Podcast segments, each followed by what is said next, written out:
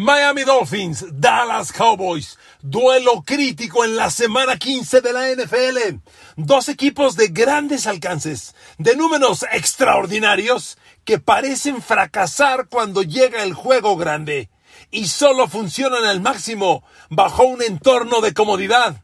Este domingo, Dolphins o Cowboys, uno saldrá favorecido, uno saldrá fortalecido y el otro severamente debilitado. ¿Podrá Dak Prescott y los Cowboys finalmente dar un buen juego de visitantes? ¿Podrán Tua Tagovailoa y sus Dolphins finalmente ganarle a un equipo grande? Ambos, con 10 ganados, 3 perdidos, sin margen para el error, se enfrentan el domingo en casa de los Dolphins y es un duelo simplemente de playoffs adelantado. Queridos amigos, bienvenidos a mi podcast. Saludos, feliz día, feliz jueves, feliz Navidad. Se los diré hoy, se los diré mañana, se los diré siempre. Los quiero mucho, estoy feliz, estoy encantado. Este mundo de las redes sociales, que a veces te da miedo, que a veces te, te, inquieta, que a veces te, te intimida. Hoy es un paraíso para mí. Estoy feliz en mi YouTube, en mi Instagram, en mi Facebook, en mi Twitter, eh, en mi TikTok. El TikTok es el que más trabajo me cuesta. Es que esa madre, híjole, es complicado. Es complicado porque no es hacer lo mismo y repetirlo en todos igual. Cada uno tiene su estrategia y yo no estoy diseñando estrategia perfecta para TikTok. Pero en fin, estamos a toda madre. Y queridos amigos, hoy tenemos otro podcast de otro juego espectacular de la próxima jornada. Claramente, la NFL, con toda intención, guardó partidos de altísimo nivel para fin de temporada. Y tenemos desde hace dos o tres semanas juegos de playoff adelantados. El Buffalo Kansas City, el Buffalo Filadelfia, el Dallas Filadelfia y esta semana el San Francisco Baltimore que hablamos ayer, pero hoy Dallas, Miami. Miren amigos, es sorprendente lo muy parecidos que son los dos equipos. De veras, lo, lo, digo así de fácil y rápido, ya lo mencioné en mi teaser. Son dos equipos de alto nivel, completamente explosivos, que parecieran jugar al 100% solo en situación cómoda. Dallas no puede de visitante y Miami no puede contra un equipo de alto nivel. Así es la historia de ambos. Imagínese los Dolphins, 10 ganados, 4 perdidos, a todo dar, sí, pero ¿qué crees? Le gano a los medianos y mediocres y pierdo con los grandes, porque Miami ya enfrentó una vez a Buffalo y perdió 48-20, una vez a Filadelfia y perdió 31-17 una vez a Kansas City y perdió 21-14. Y el colmo fue su derrota con Tennessee hace dos semanas por 28-27. De los Cowboys ya lo hemos hablado. Locales, 7 ganados, 0 perdidos. Visitantes, 3 ganados, 4 perdidos. ¿De qué se trata esta historia? Por Dios. Y miren amigos, me puse a analizar a los dos equipos en esa situación incómoda, es decir, a Cowboys cuando pierde de visitante y a Miami cuando pierde ante los grandes, y los dos son tan parecidos que juegan muy mal. A ver, Dallas ha perdido de visitante y le voy a decir una cosa, ni siquiera ha estado cerca de ganarle a un grande. Bueno, corrijo, fuera de Filadelfia, que fue el gran juego que dio de visitante y lo perdió 28-23, Dallas de visitante juega, pierde y no juega mal, juega muy mal. El dato que ya les di de Dak Prescott como local, 20, pases de touchdown, dos intercepciones. Como visitante, 8 pases de touchdown, 5 intercepciones. Fíjense, baja a casi el 30% su producción de touchdown cuando está de visitante y duplica su número de intercepciones cuando no está en casa. Pero no es el único, amigos. No, no lo es. Déjeme darle otro dato. Si bien el de Dak Prescott es ejemplificativo, a ver, ¿quién es el mejor jugador de los Cowboys? Le pregunto yo. Creo que la respuesta le pensamos tantito y sale muy obvio. El mejor jugador de los Cowboys es Micah Parsons. Como venía Dak Prescott, que uno que otro despistado ya lo quería eh, designar al MVP, ya nos dimos cuenta que no. Pero ante la caída de Dak Prescott, creo que el mejor jugador de Dallas es Micah Parsons. Tal vez CD Lamb estaría en dos. Bueno, ¿cómo ha producido Micah Parsons en esas cuatro derrotas escandalosas? Igual se desploma. Ante Arizona, Micah Parsons en aquella derrota inexplicable de Dallas 28-16, Micah Parsons, una captura de coreback. Ante San Francisco en aquella paliza vergonzosa, Micah Parsons, cero capturas de coreback. Ante Filadelfia, que no hay duda es el mejor juego que Dallas ha dado como visitante y lo perdió. Ante Eagles, Micah Parsons, una y media capturas de coreback. Y ante Bills, cero. Bueno, Micah Parsons, en las cuatro derrotas vergonzosas de Dallas como visitante, tiene dos y media capturas de coreback dos y media capturas en cuatro juegos contra rivales elite, Michael Parsons se cae, igual que Dak Prescott, igual que todo. Y cuando volteas a ver a Tua Tagovailoa, por Dios, es la misma historia. A ver amigos, Tua hoy trae 25 pases de touchdown 10 intercepciones. Es un balance fantástico. Va a acabar arriba de los 30 pases de touchdown, como 32, 33, y, y va a acabar como con 12, 13 intercepciones. Balance muy bueno. Pero, ¿qué cree?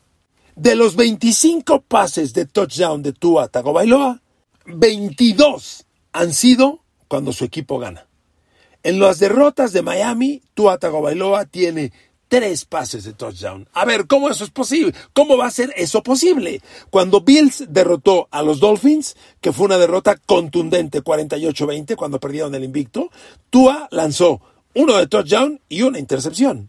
Después vino el partido contra Filadelfia, 31-17, los derrotan, Tua una de touchdown, una intercepción. Cuando se van a Alemania y pierden con Kansas City 21-14, Tua uno de touchdown cero intercepciones. Y contra Tennessee, cero de touchdown, cero intercepciones. En los cuatro partidos que Miami ha perdido, Tua tiene tres de touchdown, dos intercepciones. Amigos, no es posible. Un coreback elite tiene que cargar al equipo en los momentos difíciles. Y claramente Tua no rinde es igual que Dak Prescott. ¿Se dan cuenta cómo los dos equipos son tremendamente similares?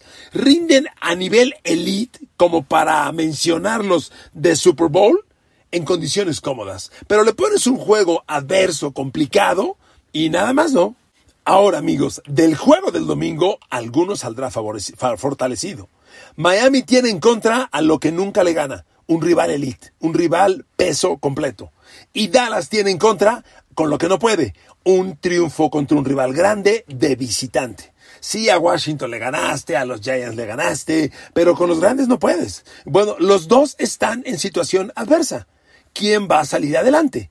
Amigos, para mí, el juego se va a decidir cuando Dak Prescott, CeeDee Lamb, Michael Gallup, Brandon Cook y Jake Ferguson estén atacando al perímetro de los Miami Dolphins. Ese va a ser el matchup decisivo, en mi opinión. Porque amigos, Miami tiene uno de los mejores perímetros de la liga. Bien valdría la pena, no he hecho el ejercicio, averiguar quién es el perímetro con mejores números. Lo que tiene Miami, ayer les decía, porque analicé Baltimore contra San Francisco, son dos perímetros espectaculares. Pues el de Miami tiene números igualitos a 49ers y a Ravens. Entonces, ver a Javon Holland, el tremendo safety de Miami, a Shevin Howard, Jalen Ramsey y Kater Kohu, que son los tres corners de Miami, en contra de los playmakers de Dallas, para mí ahí está el juego.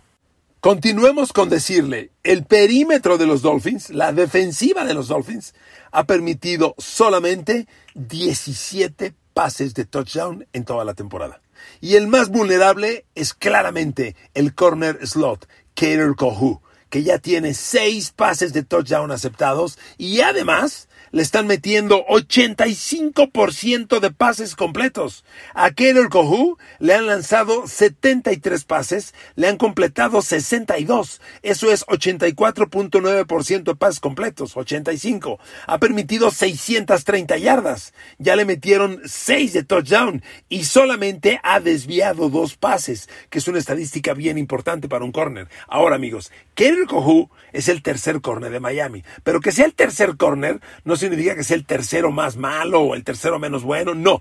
Cuando me refiero al tercer corner, es que hay dos corners que cuidan en los extremos a los receptores abiertos verticales y profundos que tiene el rival. Y el tercer corner es el que cuida al slot. Y aquí está el detalle, porque los Cowboys muchas veces alinean como slot a CeeDee. Y cuando Dallas vea a Lamb contra Kerry Kohu, ataca. Como dicen en inglés, go after, go after. Vamos. Ahora, esto no significa que Miami no pueda hacer cambios. Claro, pueden mover a Kerry Kohu a corner de extremo o pueden poner a Jalen Ramsey uno a uno con CeeDee Lamb cada vez que esté en el slot. Esos ajustes se pueden hacer. Pero amigos, si, si, si se da el CeeDee Lamb contra Jalen Ramsey, agárrense y bien fuerte. Va a ser un pinche matchup espectacular. Porque si Kerry Kohu, porque si Kerry Kohu trae números muy vulnerables, lo que trae Jalen Ramsey en el año es fantástico. A ver, recuerden que él arrancó la temporada lesionado. Jalen Ramsey solo ha jugado siete partidos. Pero ojo, ¿qué partidos? Ya enfrentó a los Jets, Titans, Washington, Jets otra vez, Raiders, Kansas City y a los Pats. Pero ahí le va lo increíble. Jalen Ramsey, después de siete juegos, todavía no permite un solo pase de touchdown. Pero lo más emocionante de Jalen Ramsey es que le están completando solo el 40% de los pases. A Kerry Kohu el 85%, a Jalen Ramsey el 40.7%.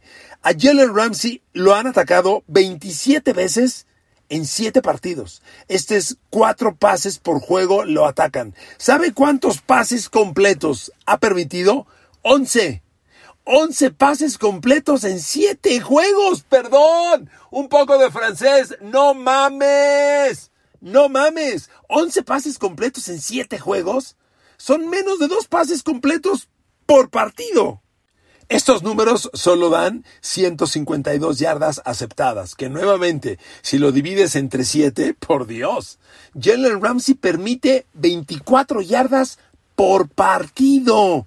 Y a ver, usted dirá, bueno, pero pues ¿con quién enfrentó? A ver, ya le dije, ya se enfrentó dos veces a los Jets, Garrett Wilson. Ya se enfrentó a los Raiders, Davante Adams. ¿Ok? Y mire, yo hice mi tarea. Me fui a analizar esos partidos. Cuando Jalen Ramsey y los Miami Dolphins le ganaron a Raiders, Jalen Ramsey estuvo en 10 jugadas de cobertura de pase.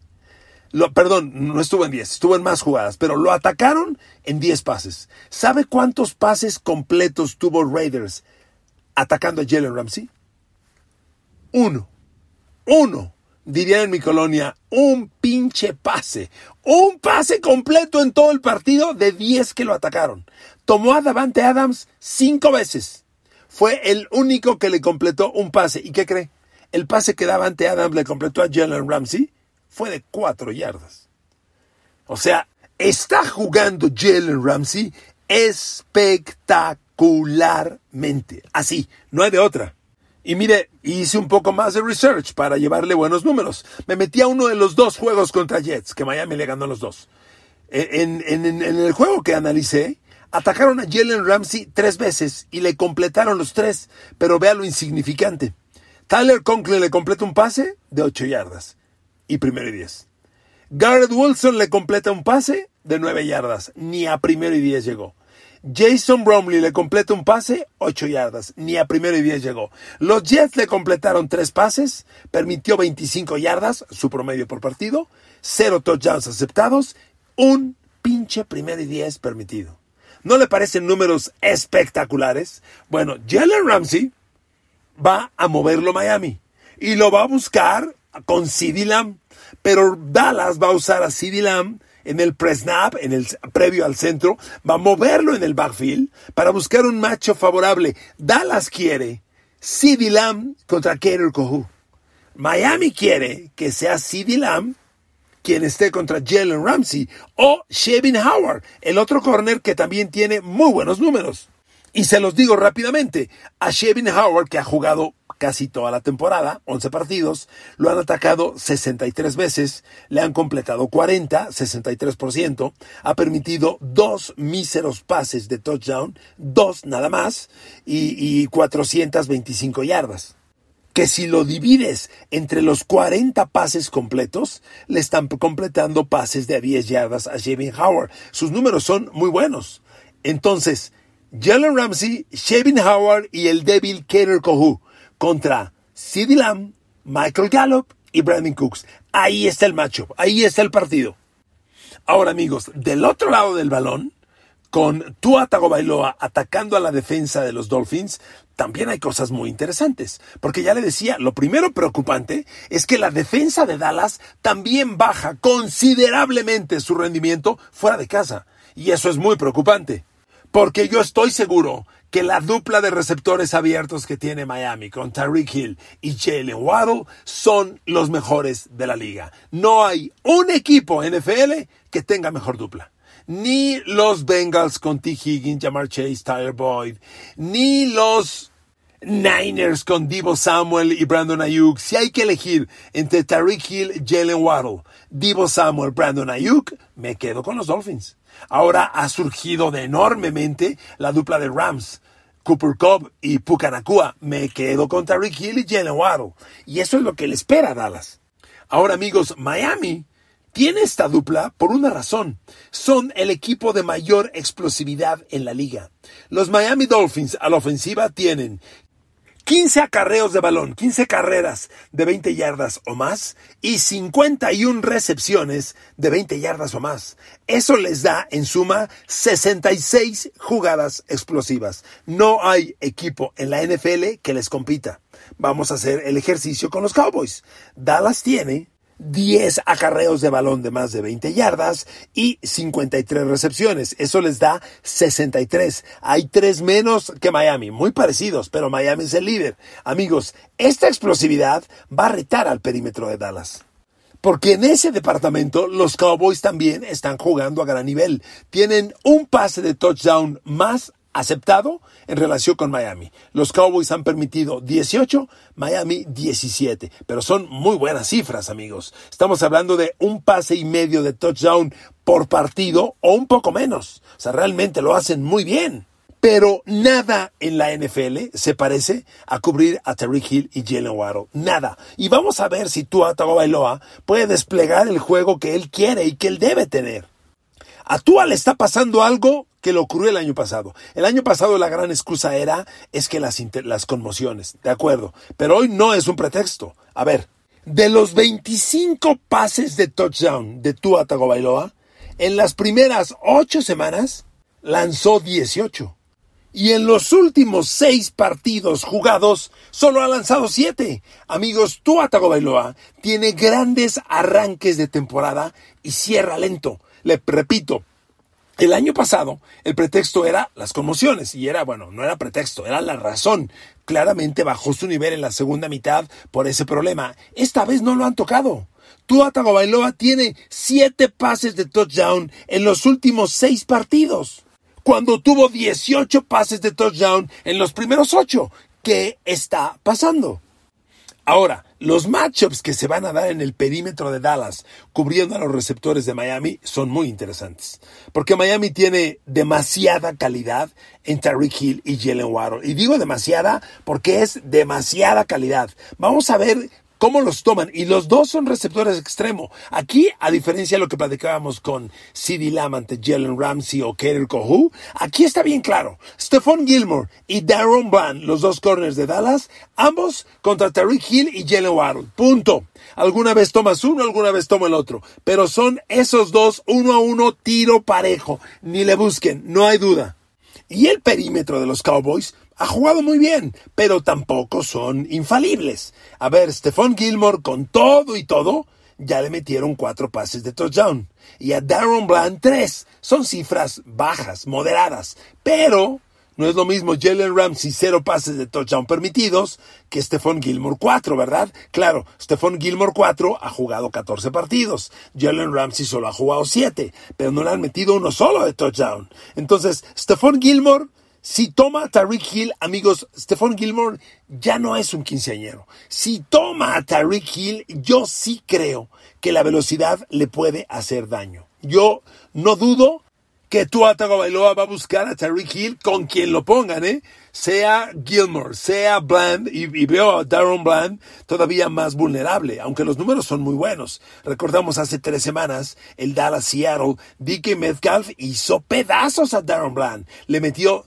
tres pases de touchdown, bueno, dos pases de touchdown a Darren Bland de los tres que atrapó esa noche DK Metcalf. Darren Bland está, le están completando solo el 54% de los pases. Son muy buenos números.